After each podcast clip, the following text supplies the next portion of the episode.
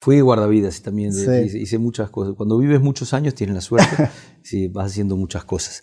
Estoy muy feliz de no haberme dedicado a la música desde entrada. Siempre pensé que era una cagada y que era algo que me hubiera gustado hacer desde, desde, desde joven, como amigos que admiro, como Calamaro o Fito Páez, que, que están en la música desde los, desde los 16, 17 años. ¿no? Y yo estaba, hasta los, a los 30 empecé a vivir de la música recién. Pero estar del otro lado del mostrador me dio una percepción del mundo, eh, es decir, yo empecé a vivir de la música a los 30 y me empezó a ir bien a los 40, o sea, pasó mucho tiempo. Entonces, estuve mucho tiempo viendo eh, un mundo que, que, no se adecuaba exactamente a mi plan, digamos, ¿no? Y, y, que el mundo se adecue desde joven a tu plan es algo muy peligroso. Si la fama temprana, la fama, la fama de los 18, 19, 20 años, eh, conozco pocas personas que han salido bien paradas de una experiencia así es muy difícil. Se te contamina la percepción, no sabes bien por qué te están hablando ni, ni qué es lo que pasa.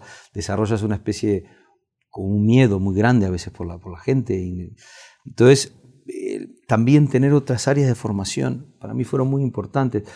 Durante mucho tiempo no pude utilizar lo que había aprendido en la medicina, pero a partir de un disco que llamaba Eco empecé a escribir como una canción que se llamaba Todo se transforma, que tiene que ver con, con la ley de, de, de, conservación de la masa y de la energía, conceptos de química, de física, hasta el último disco que empieza diciendo corría la era del mesoproterozoico y relata la historia del nacimiento del amor, de, la reproducción sexual y del amor biológico, ¿no?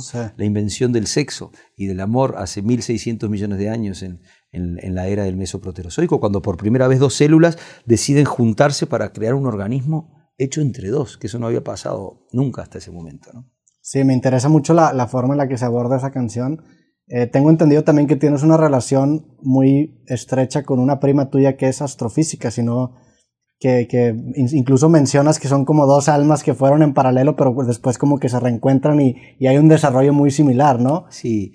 ¿En esta canción está involucrada ella? Sí, tenemos algo de hermanos gemelos con mi prima Alejandra. Tenemos casi la misma edad, yo soy un poco eh, mayor que, que, ella, unos meses, y, este, y y nos hemos criado juntos en paralelo, siempre compartiendo como un disco duro en común.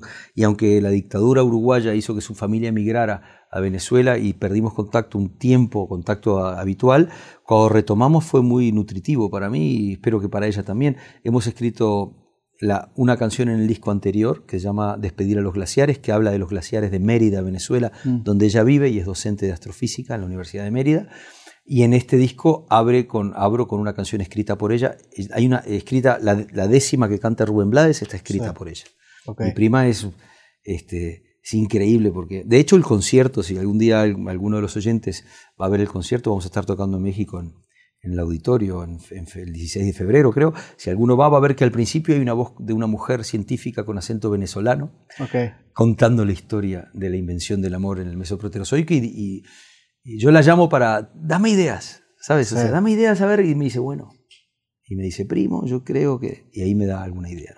Sí, se vuelve muchas veces el input de los expertos en ciertos temas, se vuelve, o el, perdón, el output que ellos te dan se vuelve, se, vuelve el input para ti para generar canciones, ¿no? Incluso tienes una canción que habla sobre el algoritmo, que, que me, me, interesa mucho pues, este concepto actual del algoritmo porque hasta muchas veces lo personificamos y creemos que es como que este ente que nos está alimentando cosas que ni siquiera nosotros sabemos que queremos.